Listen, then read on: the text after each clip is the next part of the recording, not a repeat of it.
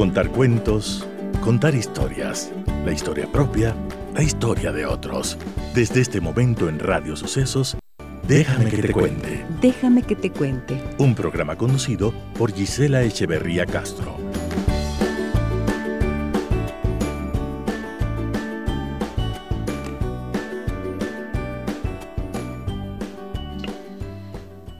Amigas y amigos de Radio Sucesos, muy buenos días. ¿Cómo están ustedes? Bienvenidas y bienvenidos a nuestro programa. Mi saludo muy cordial a quienes nos acompañan a través de 101.7 la señal de Radio Sucesos en FM y también a quienes a través del internet se conectan con nosotros en www.radiosucesos.fm.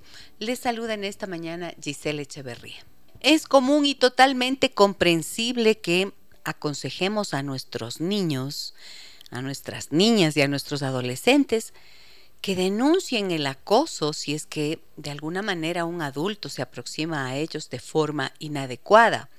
Estamos próximos a iniciar las clases este, esta semana. En esta semana empiezan a incorporarse todos los estudiantes y hay que estar prevenidos. ¿Qué pasa cuando un profesor un profesor, estoy hablando de cuando un acoso ocurre por parte de un adulto, alguien, una autoridad, alguien relacionada al ámbito escolar, cuando estas personas acosan a tu hijo o a tu hija. De eso vamos a hablar en esta mañana, amigas y amigos.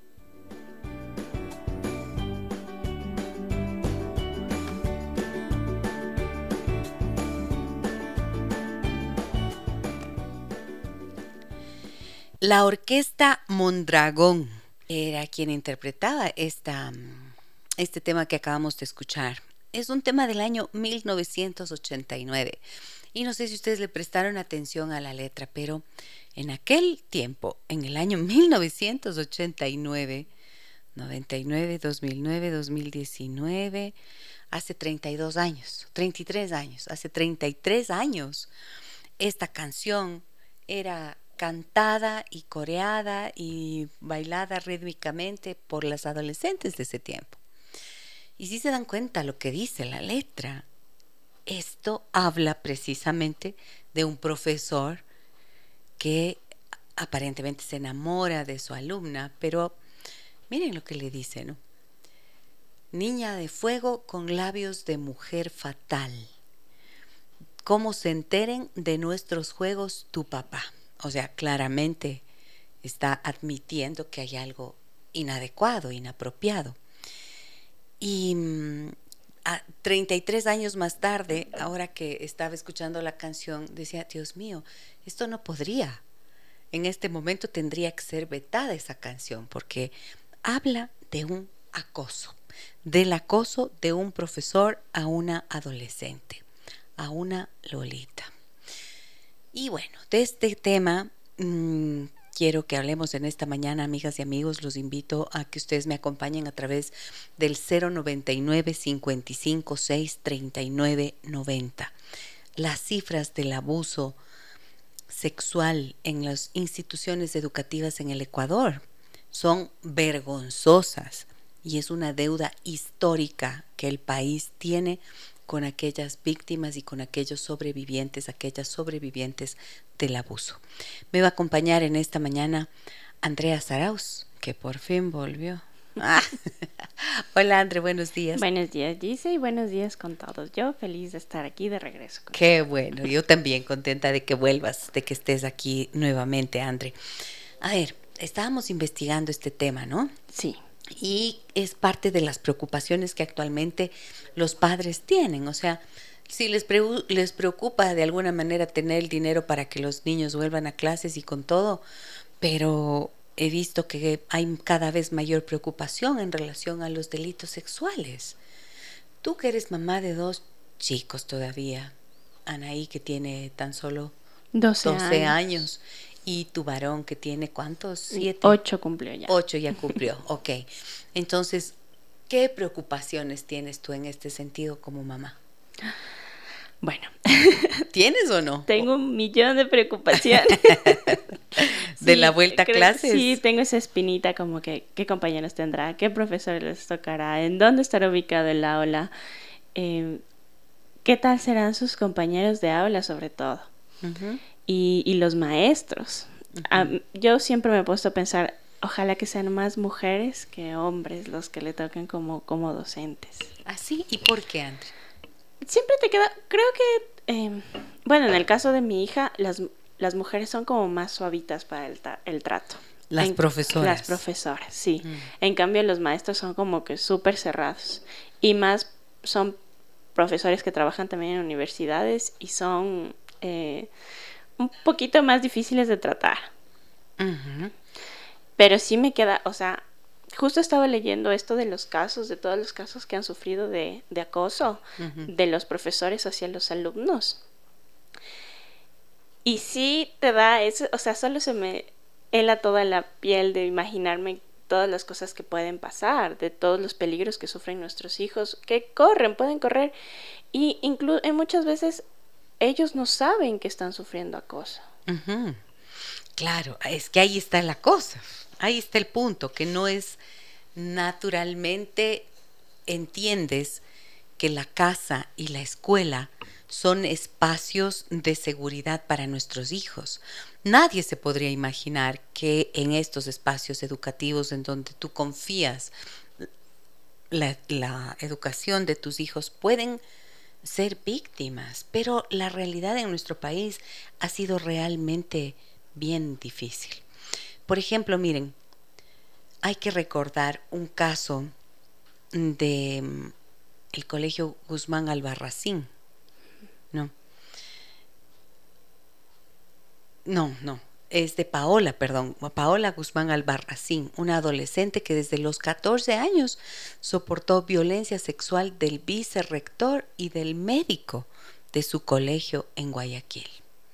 Después de un acoso reiterado, ella quedó embarazada a los 15 años producto de la violación. El agresor, que fue el vicerrector, Bolívar Espín era su nombre, le obligó a interrumpir su embarazo con el médico del mismo colegio, quien también la agredió sexualmente. Al final, ella cayó en depresión y se suicidó ingiriendo fósforo blanco. Esto ocurrió en el año 2002. Han pasado un montón de años. Pero este caso llegó, es emblemático porque llegó a la Comisión Internacional de Derechos Humanos. Y 18 años después, nada más y nada menos, 18 años después, la Corte falló a favor de Paola el 14 de agosto del 2020. O sea, 18 años después de que había muerto. 20 años, más de 20 años de que ocurriera su padecimiento. Sin embargo, esto se consideró un triunfo porque fue la primera sentencia continental a nivel de nuestro continente sobre violencia sexual en instituciones educativas y fue la primera vez que se establecieron estándares para prevenir y proteger a los niños, niñas y adolescentes por violencia, violencia sexual en contextos educativos. Este caso Guzmán Albarracín es un precedente contra la violencia sexual en las aulas. El otro día me decía una persona que escribía, al, me escribía en Messenger, ¿te acuerdas, André? Que me decía, ya, por favor, Gisela, no hable de esas cosas. Eh, no hable de estas cosas, siempre habla de problemas.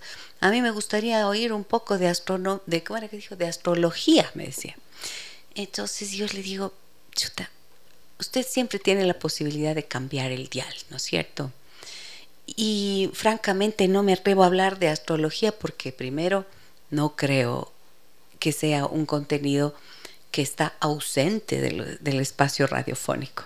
Quiero decir, muchas personas pueden hablar de astrología y en Internet abundan y en cualquier lado puede escuchar astrología. Pero estos temas yo considero que es mi responsabilidad colocarlos aquí sobre el tapete. ¿Y saben por qué? Porque en la medida que callamos somos cómplices de atrocidades como las que pueden haber ocurrido históricamente y que siguen ocurriendo desgraciadamente, aunque la ley ya esté, ya haya contemplado estas sanciones y como en el caso Guzmán Albarracín, se estableció, se establecieron mm, actos de reparación. Pero ¿por qué tienen que las tienen que existir tantas víctimas? Entonces, yo pienso en madres como tú, Andre, tan jóvenes, ¿no es cierto? Con niños tan chicos. ¡Qué susto! O sea, a mí me, me, me, da, como tú decías, se te hiela la piel, se te hiela todo el cuerpo solo de imaginarte lo que puede ocurrir. Entonces, la idea de poder hablar de esto es que podamos encontrar caminos de prevención, porque, no sé, pues de nada nos sirve que tengamos que luego lamentarnos que cosas como estas ocurran. Lo que nos importa es prevenir. Y luego hay un caso, el Ampetra en el 2017, ¿no es cierto? Ecuador vivió con...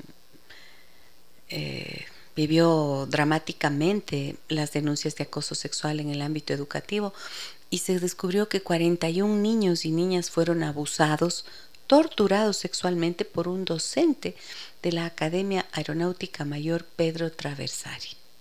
El caso Ampetra es una evidente muestra de que las escuelas y colegios no son siempre el lugar más seguro para nuestros hijos, pero lo más doloroso de estas denuncias es que el Estado sigue ausente. No previene, no sanciona y no protege a los niños, niñas y adolescentes.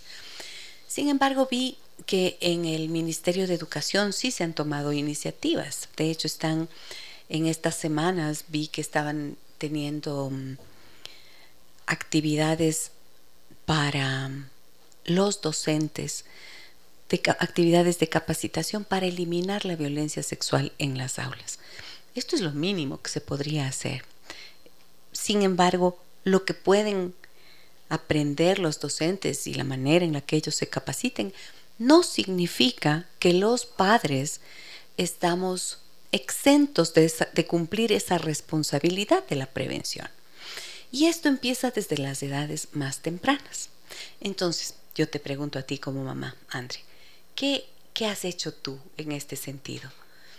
¿Has hablado? ¿Se te, hace, se, te, resulta, ¿Te resulta cómodo o hablar del tema? ¿Qué has dicho en este sentido o es un tema que no has abordado con tus niños? No, sí lo he hablado, sí lo he hablado. Eh, con el chiquito, sobre todo porque eh, hubo una ocasión en la que mi hija le dijo, verás, eh, ñaño, tienes que hacer todo lo que te diga el profesor, todo lo que te diga la profesora. Entonces ahí fue como que, a ver, un ratito. Ese todo tiene límites. O sea, lo que sea con educación está bien, pero es el problema de los niños chiquitos, que confían en sus maestros. Entonces ellos no saben que les están agrediendo. Entonces yo sí le he dicho, Gabriel, cuando vas al baño, que nadie te acompañe. O si es que te dicen que vas a hacer educación física, sure. Tienes que estar, tú sabes perfectamente cuáles son los límites que tenemos en la escuela. Ok. Entonces sí lo he hablado bastante. Qué bien. Mira, qué, interesante esto que la Andre dice, ¿no? Se te prendieron las alertas, las alarmas, digamos, el momento en que le oyes decir a tu hija, tienes que hacer todo lo que te diga el profesor. Y a veces esa es la recomendación que los propios padres dan tienes que hacer todo lo que te diga el profesor. Obvio que tienes que hacer todo lo que te diga en la clase, pero el niño no tiene la capacidad de prever que ese todo puede incluir mm, situaciones que lo pongan en riesgo. Entonces hiciste muy bien al decir que. Y uno tiene que decir con más claridad, incluso con total claridad. Nadie, ni tu profesor, ni tu profesora, ni siquiera nosotros como adultos, como tus, tu papá, tu mamá, a excepción, perdón, de tu papá y de tu mamá, pueden ayudarte, por ejemplo, a limpiar tus partes íntimas. El médico puede revisarte cuando vas conmigo. Son cosas que uno puede decirles cuando son tan pequeñitos. Y si tu profesor o tu profesora, algún adulto, te pide que hagas algo que te hace sentir incómodo o que te pide que toques su cuerpo o que pretende tocar el tuyo. Allí tú tienes que correr, gritar, patear, eh, salir huyendo y pedir ayuda, ¿no? Pero esto creo que es como los mensajes que es necesarísimo que tengamos claro y que hay que decirles sin aterrorizarlos, pero sí es necesario que sepan exactamente que mm, tienen el derecho de defenderse, Ok. A ver, me dicen por aquí. Vamos con mensajes. ¿Estás en Facebook, Andre? Sí. Puedes leer, por favor. Como siempre, para ustedes, el 099 556 3990 es nuestro número de contacto y en Facebook saludo a todas las personas que nos están acompañando. Y claro, como siempre, estamos aquí para, para construir juntos este conocimiento. Léeme, Andri. Buenos días, Gisela. Déjame que te cuente. Yo creo que justamente este y otros temas no resueltos o no tomados con interés por parte de las autoridades son los que se deben tratar y hablar. Este tema especialmente es tan del día a día y que debemos estar alertas por los hijos o nietos. Lindo programa, sigue tratando todos los temas que son muy interesantes y educativos. Muchas gracias. Ok, ¿les parece que son temas muy duros los que yo trabajo acá en el programa? pues me gustaría saberlo, de pronto sí, ¿no es cierto? Y entonces, eh, y también puedo hacer correctivos, me ayudan a mejorar si es que me dicen, pero en este caso creo que tenemos que ser implacables. Vuelvo a la canción. Me dijiste que nunca la habías escuchado, ¿no? No la había escuchado, pero me dio escalofríos cuando la escuché, o sea, cuando la entendí. Cuando entendiste la letra. Sí. Verán, desgraciadamente, desgraciadamente, las cifras del abuso sexual infantil son escalofriantes. Hay una mm, institución que reúne a varias instituciones de la sociedad civil para luchar en contra del abuso sexual en donde sea, a nivel de todo el mundo, y recoge las cifras de lo que está ocurriendo. Y fíjense ustedes que ellos establecen una comparación entre los um, entre ciertas enfermedades que son consideradas epidemia y que afectan precisamente a los niños. ¿no? ¿Y qué es una epidemia? Una epidemia es una situación que termina afectando a un número inabarcable de personas con efectos graves para su salud física, psicológica o emocional. Y entonces, por ejemplo, dice que la leucemia ocurre a un niño, se presenta en un, niño entre 26 mil. El autismo se presenta 26 casos entre 10 mil. En cambio, el abuso sexual ocurre a una una de cada tres niñas y uno de cada seis niños varones en el mundo. Eso es una verdadera epidemia. Esto es una verdadera epidemia. Y desgraciadamente ocurre a nivel interno, en la casa y en la escuela. Instituciones como la familia y como la escuela que tendrían que ser los protectores de los niños, desgraciadamente son los lugares donde hay mayor inseguridad. Ahora, uno de cada cinco niños actualmente es abordado con fines sexuales mientras está navegando en Internet. Uno de cada cinco. ¿Se dan cuenta? Estamos hablando de algo realmente escalofriante. Entonces, claro, si ahorita me estoy refiriendo únicamente a lo que vamos a referirnos, digamos, a lo que ocurre en las instituciones educativas. Y alguna vez me decía alguien, pero Gisela, ¿por qué crees que está pasando todo esto? O sea, ¿por qué crees que es tan grave la situación? ¿Cómo es que los profesores de convertirse, de, han pasado de ser estos referentes que tienen una tarea formativa, educativa y de acompañamiento de nuestros hijos, de repente pueden convertirse en agresores sexuales. Y a mí ya me han oído hablar mucho de esto, pero yo sumemos como si fuera uno más uno igual dos. El incremento del consumo de la pornografía es uno de los de los de las razones sin lugar a dudas. Y ustedes si se fijan, eh, por ejemplo, en el caso Ampetra, en este caso Ampetra, se encontraron cámaras de video y la utilización de los niños era para grabarles, para hacer producción de pornografía infantil. La pornografía infantil es uno de los contenidos de mayor demanda en los sitios de pornografía. Entonces, tiene sentido, ¿no? Lo que digo.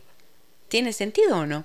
Por supuesto. O sea, ahí estás, son como dos más dos, cuatro, uno más uno, dos, dije no. Bueno, pero igual se dice dos más dos, son cosas que ocurren y que a veces no logramos comprender por qué ocurren, pero es que tenemos que mirar esto como un fenómeno sistémico.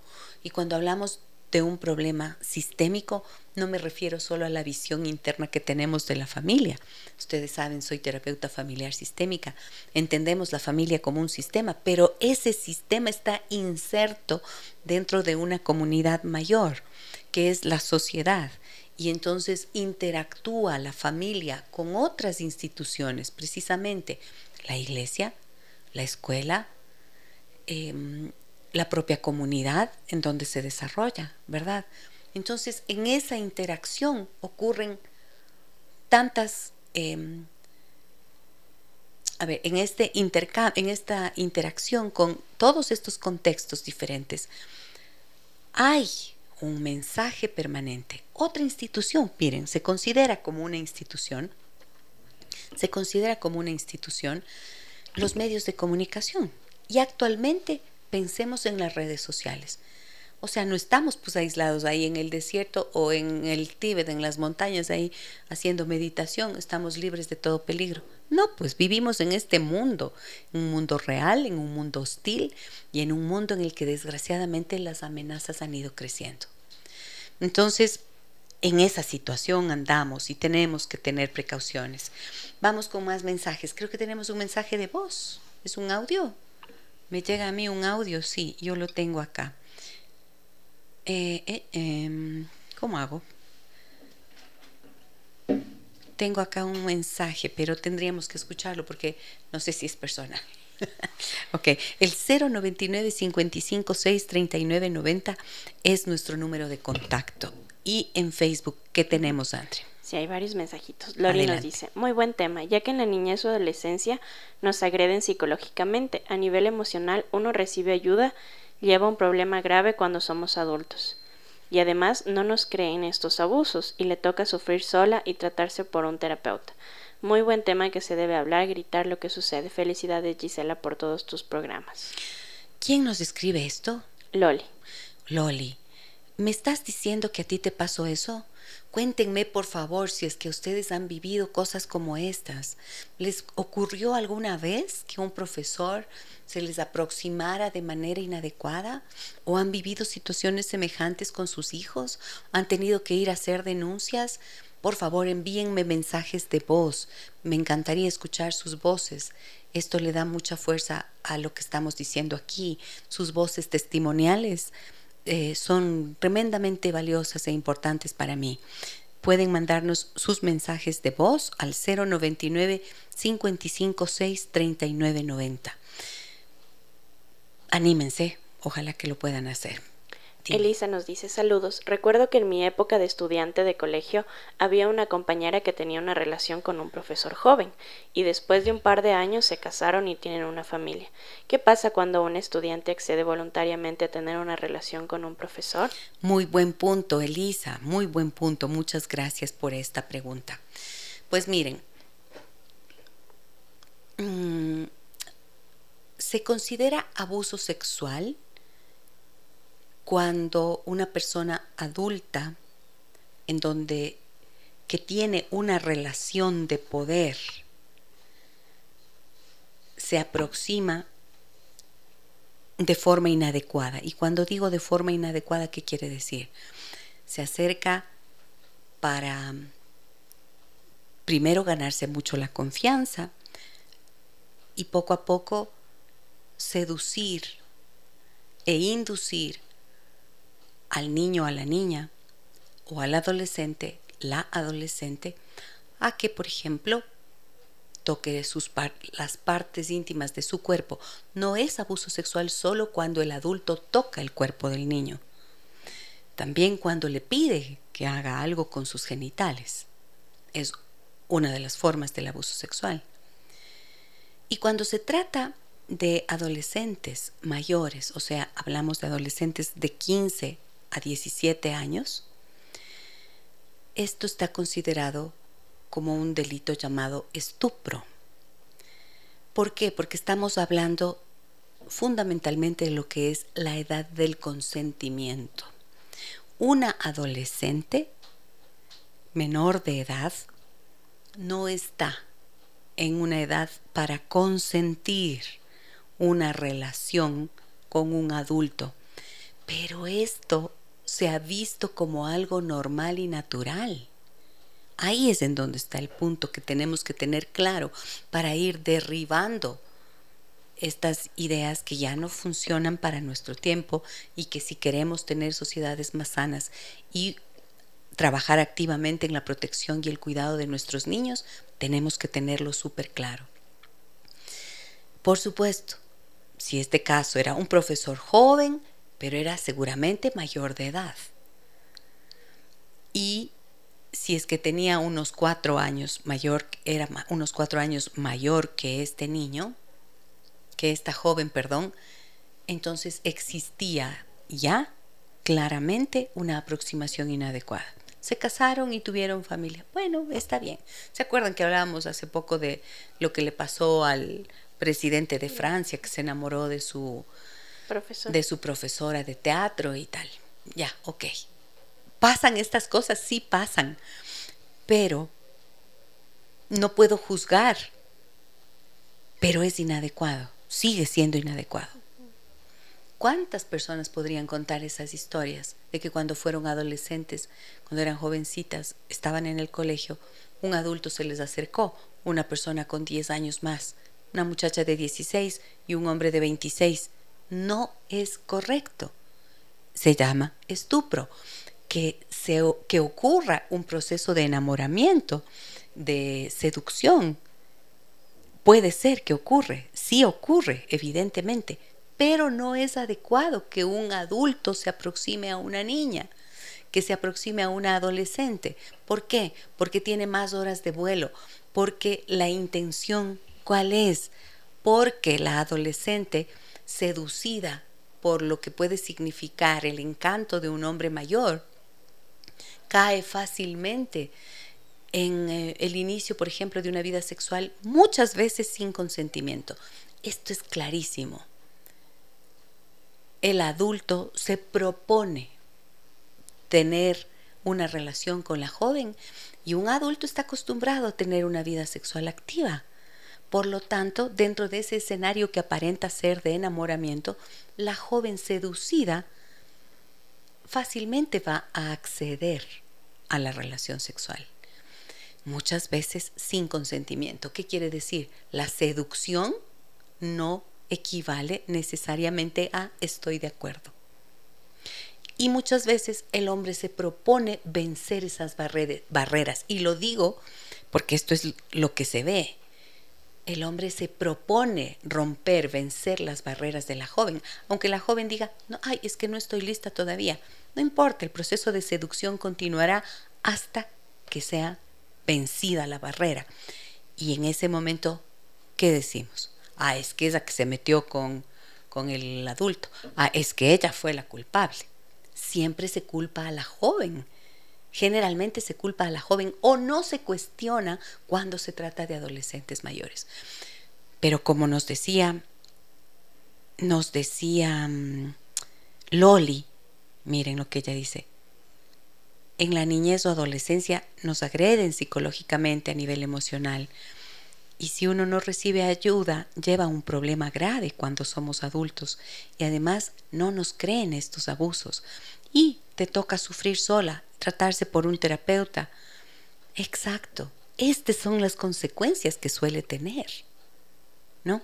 Entonces, pensemos que no tenemos que seguir viendo como algo natural, como algo normal. Así pasa, así ha pasado. No, tenemos que aprender a reconocer y a darle el nombre a las cosas tal como son a la luz de la nueva comprensión.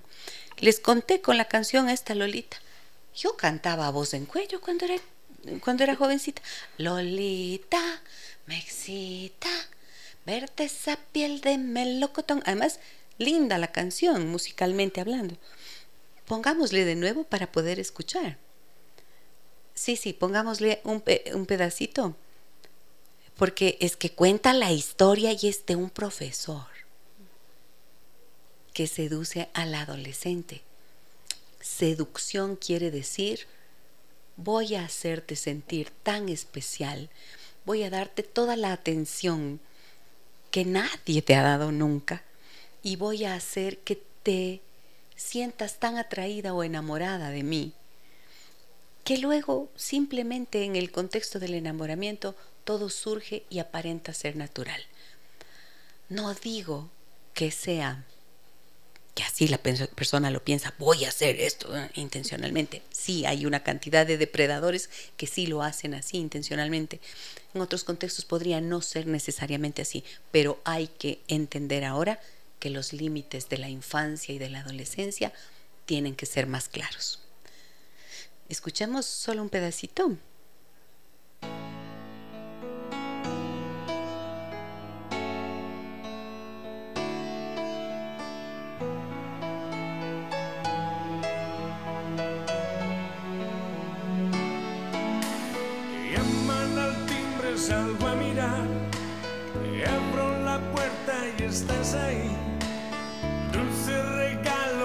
Satanás manda para mí.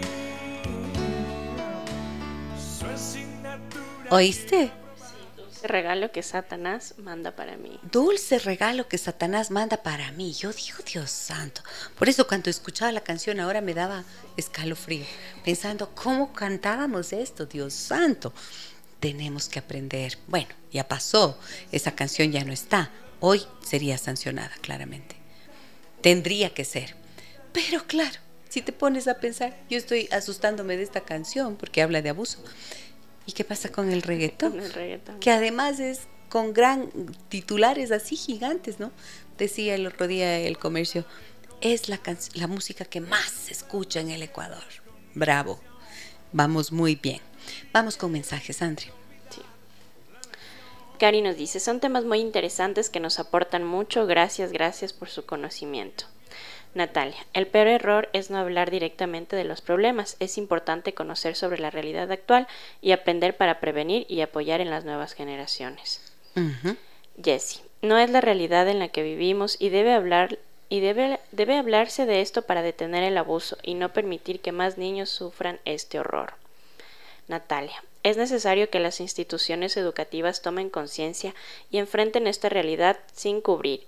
Más allá de proteger solamente a los involucrados, se protege a la propia institución a costa de las víctimas. Jenny. Buenos días, Gisela. El problema es que vivimos en un país clasista, por lo tanto hay favoritismo y los políticos ponen de prioridad a beneficios personales y los problemas del país para ellos no cuentan no cuentan. Debería estar como prioridad especialmente la educación. Luli nos dice. Buenos días, querida Gisela. Como siempre, un buen tema. Felicitaciones. Deje que le cuente. A mi hermana le pasó de un colegio prestigioso y mi padre no le, no le creyó. Ella prefirió repetir el año a lo que quería ese mal profesor. Fue muy duro para mi hermana. Sufrió mucho por esto. Lo terrible cuando tus padres no te ayudan. Esto es clave, por Dios, por Dios. Creo que en esta parte hemos avanzado un poco en la sensibilización. Pero miren, hace algunos años, a ver qué año fue, 2018. En el 2018 yo trabajé con 1.300 niñas en una institución educativa de la ciudad de Guayaquil, en un proyecto llamado Vidas con propósito. Era un proyecto em, financiado por la corporación GPF en ese momento Ana María Molina me había invitado justamente a ser parte de ese proyecto y trabajé con las niñas, con los docentes y también con, con los em, padres de familia. Y cuando daba las charlas para los profesores, para los padres de familia, qué impresionada yo quedé cuando me decían, es que a veces, a veces las niñas mienten y uno no sabe si creer. Y claro, a mí ahí se me paran los pelos de punta, pero comprendo que la persona que me está diciendo esto habla desde el desconocimiento. Y saben que además, muchas veces quienes dicen esto, sean hombres o sean mujeres, sean padres o madres, quizás han vivido lo mismo. Y entonces lo normalizan e internamente ya han perdido la capacidad de cuestionarlo. Y por eso es que no les creen a los hijos o a las hijas. Entonces, a eso nos referimos cuando hablamos de normalización y de oponerse a esa normalización, ¿no? Tenemos que darnos cuenta, hombres, mujeres, padres, madres, que quizás lo han vivido, porque si las cifras son lo que son, quiere decir que hay un, em, una historia trágica que acompaña la historia de la humanidad. Y estamos en un momento en el que ya tenemos que pararnos frente a estas crudas realidades y decir, no, no más, voy a cortar esa cadena. Entonces, si un papá, una mamá vivieron eso y de repente ven que sus hijos lo viven, créanle para empezar y cuestionense a sí mismos y hagan un trabajo de sanación de sus heridas para que puedan también dar la contención adecuada a los hijos. Pasa mucho esto y es catastrófico. Es como si, por ejemplo, padres que han vivido abuso sexual en su infancia tienen miedo de que a los hijos les pasen y a veces los sobreprotegen, pero no les hablan de lo que es necesario. No les advierten de los peligros, no les dicen nadie puede tocar tu cuerpo, tu cuerpo es sagrado. No les dicen eso a edades bien tempranas.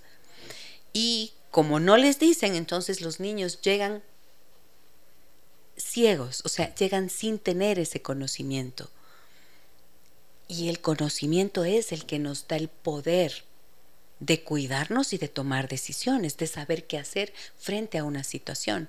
Entonces, los padres que han vivido esta situación, si es que así ha sido trágicamente, son sobrevivientes y la vida les está dando la oportunidad, a veces desde el dolor de ver repetirse su historia en sus hijos, de sanar las heridas. Yo siempre les invito a que vean eso. Lo que viene puede ser terrible, pero puede ser la oportunidad para sanar definitivamente. Y hacemos este programa, yo hago este programa para poder alertar, advertir y que no se sigan repitiendo estas historias. Más mensajes. Tengo muchos, Andre, tengo muchos en el 099 55 6 39 90 y tengo este que me está diciendo la amiga que me escribe, que es María Victoria, me dice, no es personal, es sobre el grave tema que bien abordas. Muy bien, y es un mensaje de audio. Voy a ir a la pausa para organizar esta partecita y regreso con ustedes enseguida. Hoy hablamos de qué pasa cuando un profesor acosa a tu hijo. No queremos, a tu hija, no queremos que haya instituciones educativas que vivan este doloroso, este doloroso, esta dolorosa realidad que no haya niños, niñas. No queremos, no quiero que haya niños, niñas que tengan que pasar por situaciones que sí van a romper su inocencia, que sí van a romper su confianza en la vida, su confianza en el mundo, su confianza en sí mismos. Y que como nos decía esta amiga que escribió a Facebook, más adelante tendrá graves consecuencias y repercusiones para su vida. Aquí estamos de regreso, amigas y amigos. Hablamos de qué pasa cuando un profesor acosa sexualmente a tu hijo o a tu hija.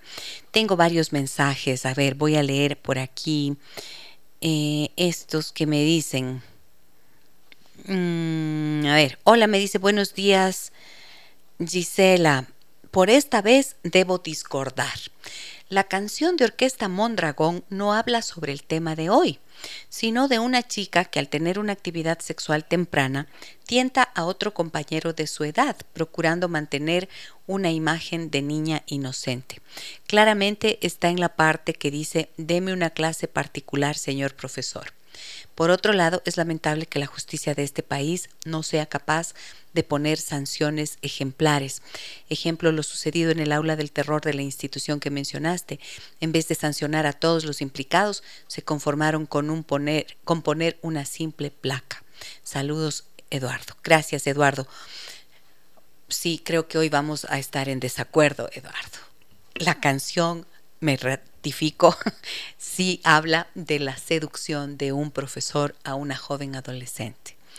Y el término Lolita, recordemos, hay una novela llamada Lolita precisamente, que habla de esto, de un adulto que se enamora de una joven adolescente.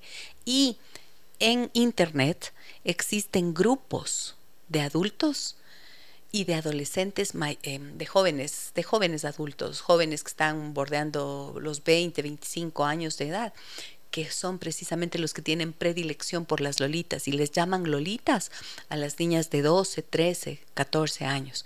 Esa es la etapa más vulnerable. No quiero hablar de algo bien feo que, que, vi, que leí ayer precisamente mientras andaba eh, haciendo investigación de este tema. Em, no, no, no, no lo quiero mencionar porque me parece demasiado. Pero cada vez van bajando las edades. O sea, si antes el abuso era de niñas de 12, 13, 14, ahora las edades son más tempranas. Cada vez apuntan a niñas más tiernas incluso bebés. O sea, es escalofriante lo que estamos viviendo. Y bueno, sí, en lo que dijiste de las instituciones educativas. Mm, ¿Tienes más mensajes por ahí? Yo tengo varios acá, uno tú, uno yo. Ya. Elizabeth nos dice, excelente programa, mientras más conocimiento se tenga de estos temas se logrará mayor prevención de estos casos. Felicitaciones por darlos a conocer de manera profesional y educativa. Muchas gracias. Me dicen aquí, hola, buenos días. Aplaudo sus iniciativas porque dada la situación económica del país, es necesario que se nos ayude con pautas para prevenir el abuso sexual infantil. Por favor, ¿qué palabras, qué acciones debemos tomar? Muchas gracias por tu confianza. Voy a, a decirlo como ordenadamente, dame chancecito, ¿sí? Gracias por poner estos temas tan delicados como importantes también, me dicen. Muchas gracias. Tienes más mensajes. Clarita. Buenos días, Gisela. Un buen día. Como siempre, excelentes temas los que usted expone. Son realistas, propios de esta de esta loca, atribulada, equivocada era en la que estamos viviendo, sobreviviendo. Cuando la escucho, aterrizo y pongo los pies sobre la tierra. Continúa así, sus temas son geniales. Bendiciones. Muchísimas gracias. Me dicen por aquí, buenos días, doctora, no diga mi nombre. Mi niña fue abusada a los dos años en la guardería por su maestra. ¡Ah, Dios mío! Ay, mi hija me dijo que la profe puso ay, por favor, su lengua en su vagina. Yo puse la denuncia, pero nunca hicieron nada y tres años después me llamaron de la fiscalía y yo decidí dejar ahí. No podía recordarle eso a mi niña. Ella está bien y no se acuerda de nada. Yo soy la que tengo el trauma y tengo miedo que le pase eso otra vez a mi niña. Ella tiene cinco años. Yo le he dicho que nadie puede tocar sus partes íntimas, ni ella puede tocar a nadie. Ah, por favor. Aquí no puedo evitar, o sea, la conmoción, ¿verdad? Me, ay, siento el escalofrío y siento la indignación y siento la furia y siento la rabia. ¿Cómo es justo algo así?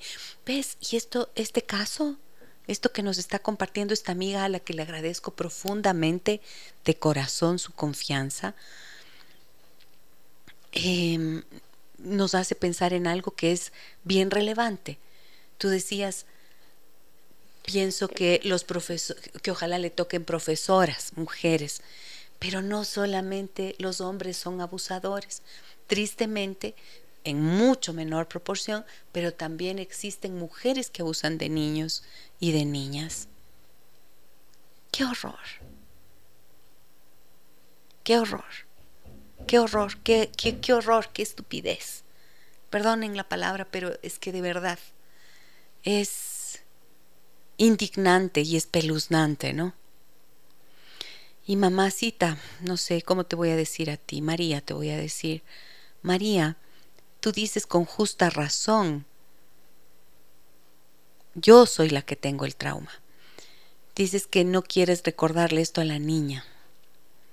Pero sabes qué ocurre que esto sí conviene que lo trabajes en, espacios, en un espacio mm, psicoterapéutico. Porque acuérdense que aunque a veces la memoria, la memoria olvida, el cuerpo no lo olvida. De hecho, cuando yo trabajo casos de abuso sexual, yo no trabajo abuso sexual en niños, lo aclaro. O sea, si una niña o un niño acaba de sufrir abuso sexual, yo no trabajo esos casos. Tengo colegas que lo hacen y suelo referirlos en esos casos. Pero sí trabajo muchísimo abuso sexual de personas adultas. Allí sí, en e, eso sí es una de mis especialidades. ¿Y qué hago ahí? ¿Qué es lo que veo ahí? Muchas veces está totalmente borrado por la memoria. O sea, no te acuerdas, la persona no lo recuerda. Y de repente en el trabajo terapéutico vamos explorando, vamos viendo cosas, porque hay un comportamiento que em, suele ser característico de las personas que han vivido abuso sexual. Por ejemplo, aunque no lo recuerden, podría haber un comportamiento de excesiva seducción. Mujeres, por ejemplo, excesivamente seductoras, que tienen eh, demasiada liberalidad en términos sexuales. Mm, es como que su cuerpo no lo respetan, ¿no? Porque en algún momento fueron, ese cuerpo no fue respetado como debía. Entonces más adelante, inconscientemente, tampoco lo hacen, ¿sí? Esa suele ser una de las conductas que se ve como llamativa. Em, es bien común que, las que en la vida adulta una mujer pueda tener problemas de ansiedad, de adicción, de depresión. En las etapas de adolescencia, si es que se ha vivido abuso sexual en la infancia, autolesión es característica. Fácilmente se puede incurrir en, en conductas autolesivas, Actualmente se ve mucho, las chicas se cortan, se hacen daño, se lastiman. ¿Por qué? Porque existe un rechazo a sí mismos. Hay una culpa instalada, una vergüenza terrible que contamina todo, que corroe todo. Porque el niño o la niña que han vivido el abuso sienten que ellos son los culpables de lo que ocurrió. Y por eso es terrible cuando después de que ha ocurrido van donde mamá o papá y les cuentan que les ha pasado eso y no les creen. ¡Pum! Se revictimiza. Eso es parte de la revictimización. Entonces, claro, cuando, cuando cosas como estas han ocurrido, es importante trabajarlo en el escenario de la terapia. Y mamá, tú me estás diciendo que has vivido, que tú te sientes traumatizada por esto pues eso, tienes que procesar eso, porque de la misma forma en que esto es terrible, también tengo que decir que en los espacios terapéuticos contamos con las herramientas necesarias para que esto no signifique que quedaste marcado para siempre. Es difícil, pero se puede lograr.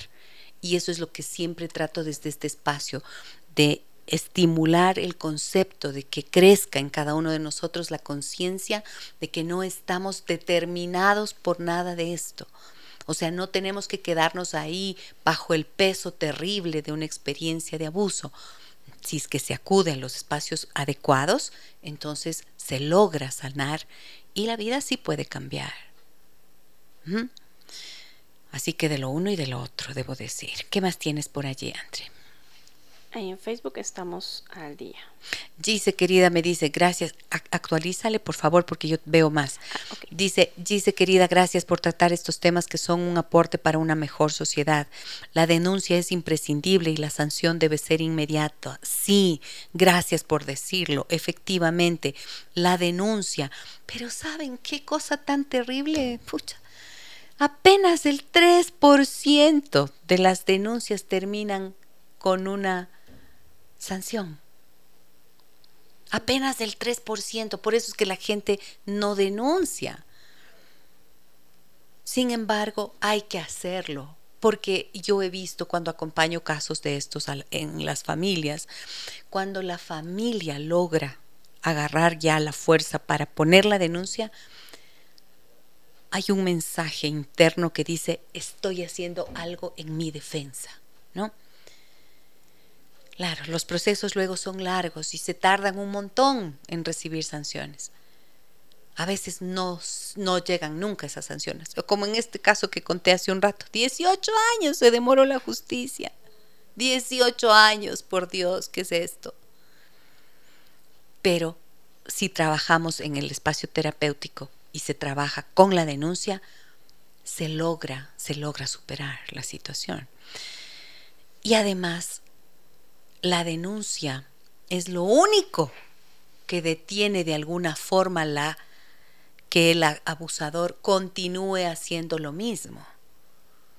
Porque no estamos solamente tratando de reivindicar la historia de la persona que fue víctima, sino también tenemos que ser conscientes de que eso significa que alguien más podría, ojalá, librarse a partir de la acción que uno tomó, ¿no? Tienes más mensajes, ¿no ves? Marcia, gracias, muchas gracias, Dios la bendiga. Estos temas me dan escalofrío. Antes tenía miedo por mis hijas, ahora por mis nietas. Es un horror. Cuando yo estuve en el colegio, me dicen aquí, tenía un profesor de educación física que era demasiado cercano con las chicas. A mí se me acercó, pero yo supe ponerle un alto. Nunca se lo dije a mis papás, porque en Ambato los maestros son muy respetados, y te hablo de eso hace unos 10 años que era un poco más fuerte. Supe que a algunas de mis compañeras sí se les acercó y ellas lo aceptaron. Claro. ¿De qué depende esto? ¿De qué depende? ¿De qué depende de que una, que una chica reaccione ponga un límite claro y otra no. Bueno, he visto mucho que mm, generalmente, si es que ya se trata de una adolescente mayor y mm, esta aproximación abusiva no la ve como un problema, suele tener mucho que ver con esas experiencias quizás de infancia y con ciertas prácticas que los padres ven como normalitas. Hace poco escuchaba en consulta a alguien que me decía que el nieto, o sea, el hijo, perdón, de esta señora, me decía, mm, a veces duerme con los abuelitos, a veces duerme con mi hermana, a veces duerme con mi hermano, a veces duerme con nosotros, pero hasta ahora no duerme solo. ¿Qué es eso? No, no es correcto. Los niños no son consuelo de las soledades de los adultos. Los niños, el cuerpo de los niños debe tener su propio espacio. Ni en la cama ni en el baño los niños deben compartir ese espacio con los adultos. Ay, es que qué lindo que es dormir con mi hijo. Sí, puede ser muy lindo, pero eso esto que les acabo de contar es peligrosísimo. Ahí es cuando el niño normaliza, lo ve como natural estar con los adultos entre el cuerpo de un adulto. ¿Me explico? Y a veces cuando digo esto en las charlas en instituciones educativas me dicen, ay, qué exagerada, Gisela. Les digo, no soy exagerada. La realidad que vivimos, las cifras nos indican que esto no es exageración, que es lo mínimo que se tiene que tener en cuenta no bañarse con los niños, por Dios. Cuando son chiquitos uno les baña a los niños, no se baña con ellos, no. Los niños deben tener desde las etapas más tempranas su espacio personal, su cama. Sí, hay el colecho hasta que tienen cierta edad, pero no puedes dormir con una niña o un niño de cuatro, de cinco, de seis años. No. A veces tienen miedo, se pasan un rato a la cama de los padres. Sí, de acuerdo, pero les consuelas y los devuelves a su espacio. Y resuelves cuál es la razón del miedo. Pero no, porque es que como estoy con sueño, es que como tengo pereza, es que como me amanecí viendo TikTok, entonces me da sueño de llevarle al guau a la cama otra vez. No, pues, o sea, esto es prioritario. ¿No? límites. Estos son límites claros, límites sanos.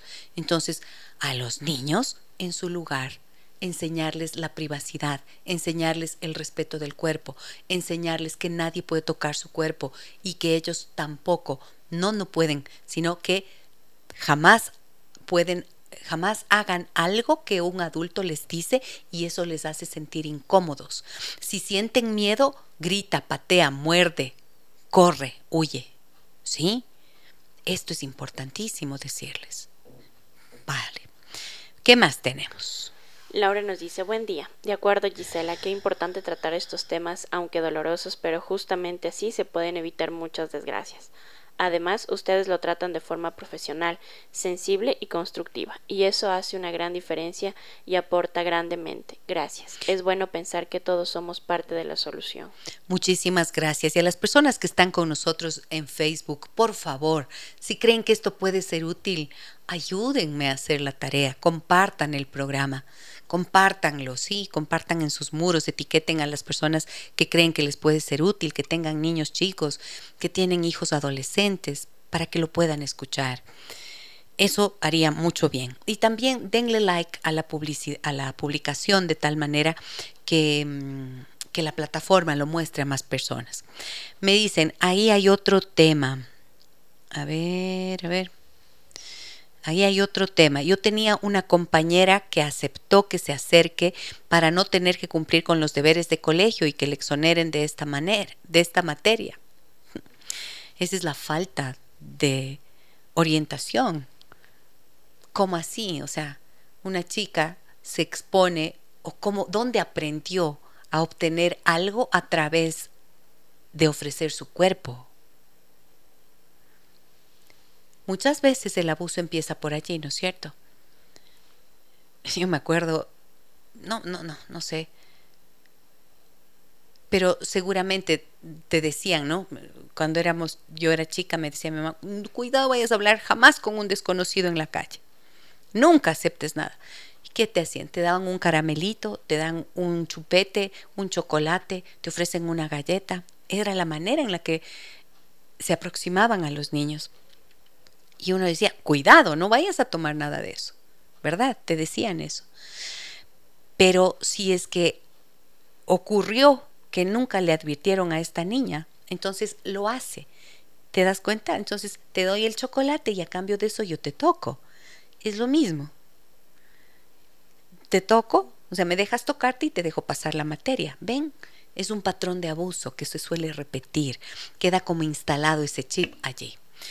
Me dicen, nosotras teníamos 17 años y nuestro profesor tenía unos 36 años más o menos. Es la misma persona que me habla de este colegio de, de Ambato. O sea que ahorita tú tienes 27 porque me dices que esto ocurrió hace 10 años. Gracias por tu confianza.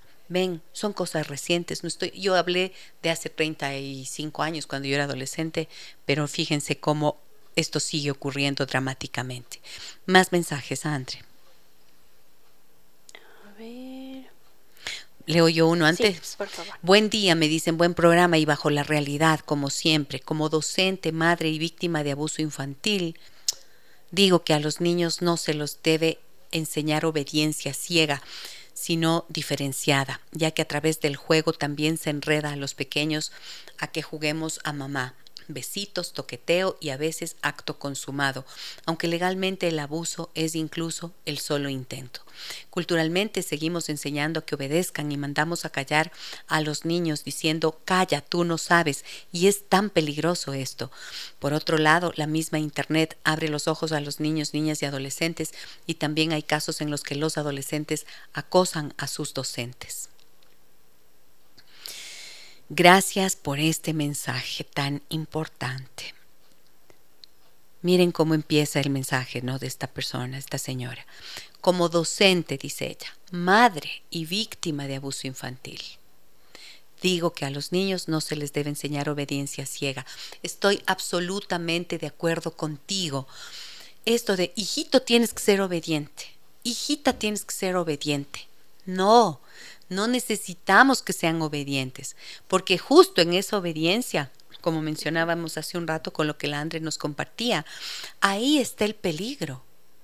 Haz todo lo que el profesor te diga, eso, tienes que ser obediente, obedéceme. No, sí necesitamos que los hijos aprendan a ser eh, a que tengan disciplina, a que aprendan a ser responsables, a que cumplan con sus tareas, todo eso sí necesitamos, pero no pidan obediencia en lugar de decir tienes que ser obediente, di cumple con tu responsabilidad.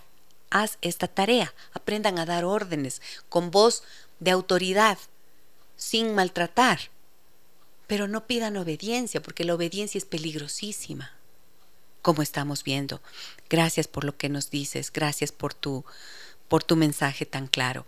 Ahora, acá tú me dices al final, la misma Internet abre los ojos a los niños, niñas y adolescentes, pero esa es otra forma de abuso. Pero esa es otra forma de abuso. Manténganse atentos, por favor, porque el entrenamiento que voy a hacer para padres y eh, para padres sobre el uso de Internet, eh, ya prontito van a tener la información y la página en donde pueden registrarse, sí está por una situación mía personal, tuve que cambiar la fecha. Iba a ser en el mes de septiembre, 20, 20, 21 y 22, o 21, 22 y 23, no me acuerdo, pero es martes, miércoles y jueves de esa semana. Y mm, tienen que mantenerse atentos porque les voy a pasar la información y que estén allí presentes. Porque acá me dices, en los hay adolescentes que acosan a sus docentes. Solamente el hecho de que haya una diferencia de edad y que haya una estructura jerárquica en donde hay un docente y hay un niño, una niña o un adolescente, ya es muestra de que no hay acoso del niño o del adolescente hacia el adulto. No nos confundamos ahí, por favor, esto hay que tener claro. Lo que sí puede haber son procesos de seducción en los que las chicas, los chicos pueden estar más abiertos He visto, eso sí, por ejemplo, procesos de seducción de adolescentes varones a sus profesoras que pueden ser muy jóvenes. Esto sí lo he visto también en consulta. ¿Y qué pasa allí? Sigue siendo inadecuado, pero el adulto es el que tiene la responsabilidad de parar eso. Y tiene que hacerlo conocer a los padres y a las autoridades en la institución educativa. El otro día me decían, ¿cómo hago para que no se resientan? Digo, ¿cómo para que no se resientan? Tenemos que hablar, aprender a decir las cosas, aunque se resientan, pues, porque estamos hablando de cosas que son inadecuadas. Entonces aquí no hay que maquillar nada, ni hay que tratar de mostrar, de, guardar apariencias. Vivimos en una sociedad hipócrita. Pasan todos los horrores que pasan y andamos tratando de mostrar la, la honorable fachada. ¿Qué es eso? No, no, no. Cuando es inadecuado es inadecuado y se dice con todas las palabras. Ok, ¿qué más tienes? A ver, dicen, buenos días Giselle, es importante. Esperas que me, me estás quedando, André. No, ya estamos al día en Facebook. Ah, ya. Buenos días Gisela, me dicen, es importante también mirar cómo es que un joven o una jovencita puede sentirse atraída por un hombre o una mujer. Claro, porque está normalizado y porque esa condenada pornografía otra vez Ahí está, pues, mostrando modelos de comportamiento y de relacionamiento en los que se naturaliza lo que no puede ser aceptable. ¿No? Eso es. Adulto o adulta, ¿qué pasa en esas familias? Niñas seductoras como la Lolita del libro, niñas y niños iniciados vilmente por sus cuidadores primarios. Hay que empezar por las células familiares. Exacto. Estos son aprendizajes niños, niñas, adolescentes, seductores, o vivieron experiencias tempranas y entonces replican, ¿no? Y ya normalizan el lenguaje y el comportamiento seductor con el adulto. ¿Por qué? Porque lo están experimentando previamente. No como me dijo una vez una mamá en consulta, es que parece que mi hija es hija del demonio. Dios mío. Digo, ¿qué, qué, qué? ¿Cómo? ¿Qué me está diciendo? ¿Qué, qué, no entendí? Repítamelo. Sí, es que mi hija parece hija del demonio. Porque ella, eh, yo le he visto cómo le ve al tío, cómo le ve, cómo le eh, es eh, provocadora, provocativa. Ojo, estábamos hablando de una niña de nueve años. Y saben qué? A mí me dio escalofrío cuando la vi, porque efectivamente tenía una mirada seductora y una conducta seductora. Sí lo hacía, pero porque el tío pues la había abusado desde que tenía cinco años y ya había aprendido a, esa manera de relacionarse. Sí estoy dejándolo claro, André. Súper claro, Gise. Es escalofriante, ¿no? Sí, es terrible, espantoso. Pero nunca lo, nunca culpen a los niños, por Dios no hagan este, no cometan este error de esta madre. Sí notan mi desesperación. es que me angustia. Y desde este espacio hago lo que puedo y lo que está a mi alcance y lo seguiré haciendo porque es un crimen espantoso. Nunca culpen a los niños, nunca cometan el error de esta madre que dice, es como que mi hija es hija del demonio. Y digo, ¿y su hermano qué? ¿Cómo? Si el tío, si el hermano de la señora fue el que abusó a su hija de cinco años. Pero ¿saben qué había debajo de eso? Resulta que este señor, que era hermano de la señora, era mayor para ella con ocho años, él había abusado de ella. O sea, su hermano abusó de ella y de su hija. Y esa es la tragedia, pues. Siempre ocurre al interior de la familia. Bueno, no siempre, pero la familia y la escuela, dije, son los lugares que deberían proteger y que son los lugares peligrosos. Entonces echemos revisión a nuestra historia, miremos qué ha pasado en nuestras vidas, si hay heridas allí, por Dios, cúrenlas. Busquen ayuda profesional, no se queden quietos, háganlo para que puedan librar a sus hijos de vivir historias semejantes y para que se pueda cortar con eso, con ese patrón en su historia familiar. Ay, ay, ay, ¿qué dice? Muy interesante. Estoy sudando. Me pongo frenética, me duele la cabeza, se me sube la presión. Mentira, no se me sube la presión, pero sí me es un tema que me que me conmueve mucho y que me indigna.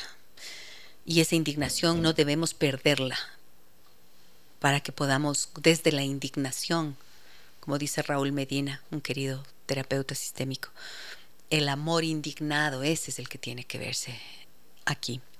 Muy interesante el tema y bien manejado. Me dice, me ha gustado mucho la parte estadística que han citado, pero las cifras dicen que las violaciones ocurren más en casa que en los colegios y luego se culpa solo a ciertos grupos, sean estos curas, profesores, jefes.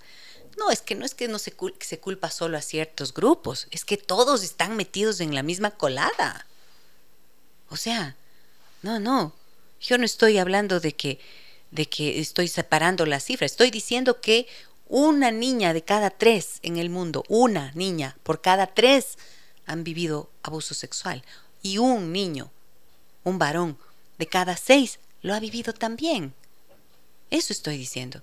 Y que de cada cinco niños, uno, mientras está navegando en Internet, ya está haciendo, eh, recibiendo abordajes de contenido de carácter sexual.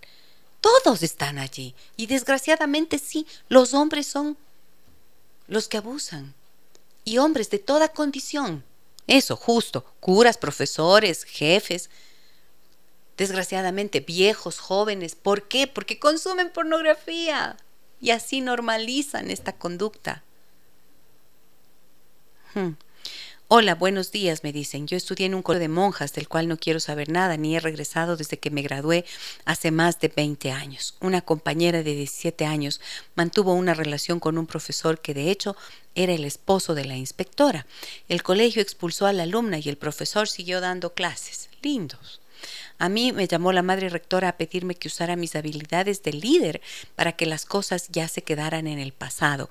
Casi me muero de las iras. Yo también era una niña, así que no pude hacer mucho. Mis papás inclusive me dijeron que ellos hubieran incendiado el colegio, pero que si los papás de mi compañera no hicieron nada, no nos correspondía meternos. Qué fuerte esto, ¿no? Qué fuerte, claro, y mira cómo lo recuerdas tú. Estos son los casos. Gracias por compartirme sus historias. Confidencial, por favor, me dicen aquí. Por situación económica cambiamos nuestro hijo de colegio al valle. En medio de la pandemia, por entrevistas en radio, nos enteramos que este nuevo colegio tenía antecedentes de la trágica muerte de una niña en su antigua localización en Quito. La entrevistada decía que los dueños son los mismos, pero que está en manos de testaferros. Tratamos de cambiarles de colegio, pero nuestro hijo no quiere. Me meto en todos los comités que crean para poder presionar para que se reduzca la posible amenaza, sin nombrar el antecedente por temor a represalias. ¿Qué podemos hacer los padres para presionar a la institución para que se tomen medidas preventivas? ¿Qué recomienda? Pues los comités de padres tienen responsabilidades y tienen derechos. Muchos comités de padres de familia, por su cuenta, por ejemplo, me suelen invitar a mí a hacer charlas. Y hacemos charlas que son organizadas por los padres de familia. Muchas instituciones educativas me invitan. Hace poco estuve en el Colegio Bequerel haciendo un entrenamiento para profesores, no sobre este tema, pero la importancia que tiene la educación emocional. O sea, y si los, si los profesores si los padres de familia toman la iniciativa, bien, bien hecho y bien válida. Y si es que las instituciones educativas no toman iniciativas porque tienen responsabilidad de hacerlo, los, los padres tienen la obligación y el derecho de exigirlo, porque tiene que ser así. Es parte de la responsabilidad. Eh, a ver, que me... a ver, adelante. Cecilu nos dice, Gise, es verdad todo lo que tú dices. Gracias por tratar estos temas. La obediencia en verdad es terrible. Pero hay que inculcar el respeto, porque valores ya no existe. Se debe inculcar desde tiernas edades el respeto y el amor propio. Yo me he quedado sorprendida. Hoy en día hay muchas clasificaciones sexuales. Más de 28. Estas conductas del ser humano me ha dado horror leer este artículo en la revista Diners. Me dicen, aquí podrían hacer un programa invitando a alguien del Ministerio de Educación para tratar estos temas. Efectivamente, lo tenemos agendado y lo vamos a, trabajar aquí porque sí, me importa saber qué hay. Hoy, como este programa va dirigido a familias, a padres, a madres, he querido dar mi mensaje desde aquí, porque cumplo con mi tarea como profesional y como comunicadora. Como profesional, que trabajo en prevención de violencia y de abuso. Esa es una de mis especialidades y lo hago desde aquí porque creo que de esta manera llegamos a muchas personas. Pero no me gusta hacer solo un programa. Ustedes verán que este es un eje transversal de nuestro programa. Hablamos permanentemente de prevención de abuso y de violencia. ¿Por qué? Porque este es un eje con el que yo trabajo como parte de mi responsabilidad personal y profesional. Es como una misión de vida que tengo asumida y por eso lo hago así. Pero sí, em, saber, vamos a, hacerle un seguimiento a esta temática durante estos días porque estamos empezando el año lectivo y sí vamos a tener autoridades acá. Me dicen, hola, soy Karina, excelente tema y también se me heló la sangre. Tengo una duda. Hace pocos días salió una notición. La música más escuchada en el Ecuador es el reggaetón y vemos padres haciendo escuchar a sus pequeños esa música. Incluso les hacen bailar perreo sucio, como le llaman. Esto también expone a los niños a ser víctimas de abuso o contactos sexuales tempranos. Claro, pues claro, justo lo mencionaba hace un rato, Karina.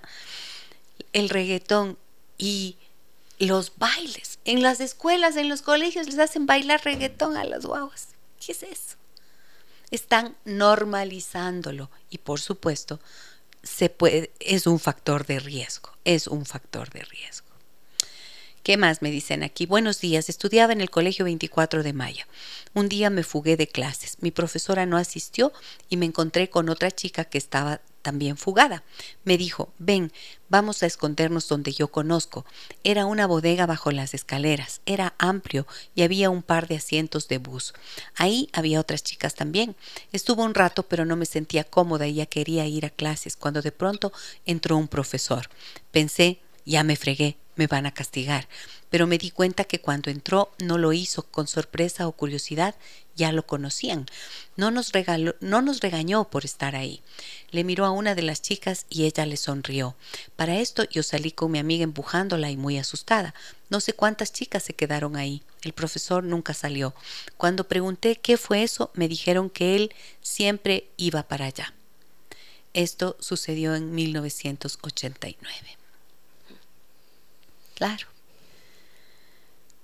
Claro, claro, claro. No sabías qué era, pero algo te alertó, ¿no es cierto?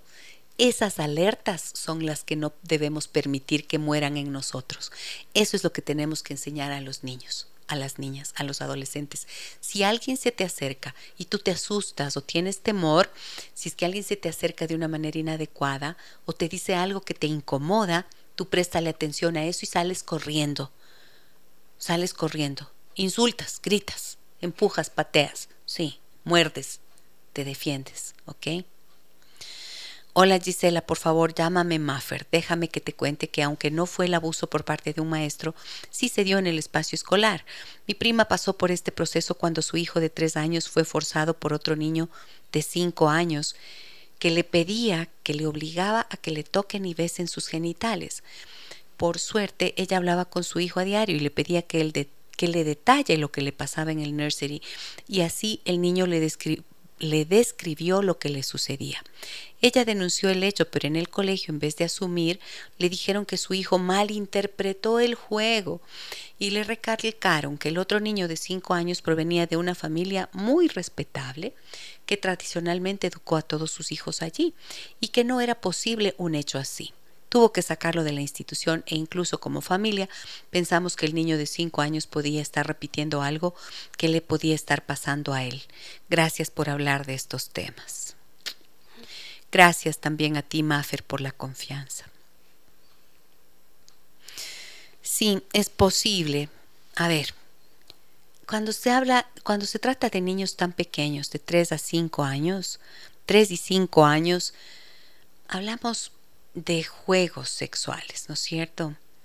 Juegos sexuales que mm, aparentemente no tienen mayor relevancia, pero esto es cuando los niños...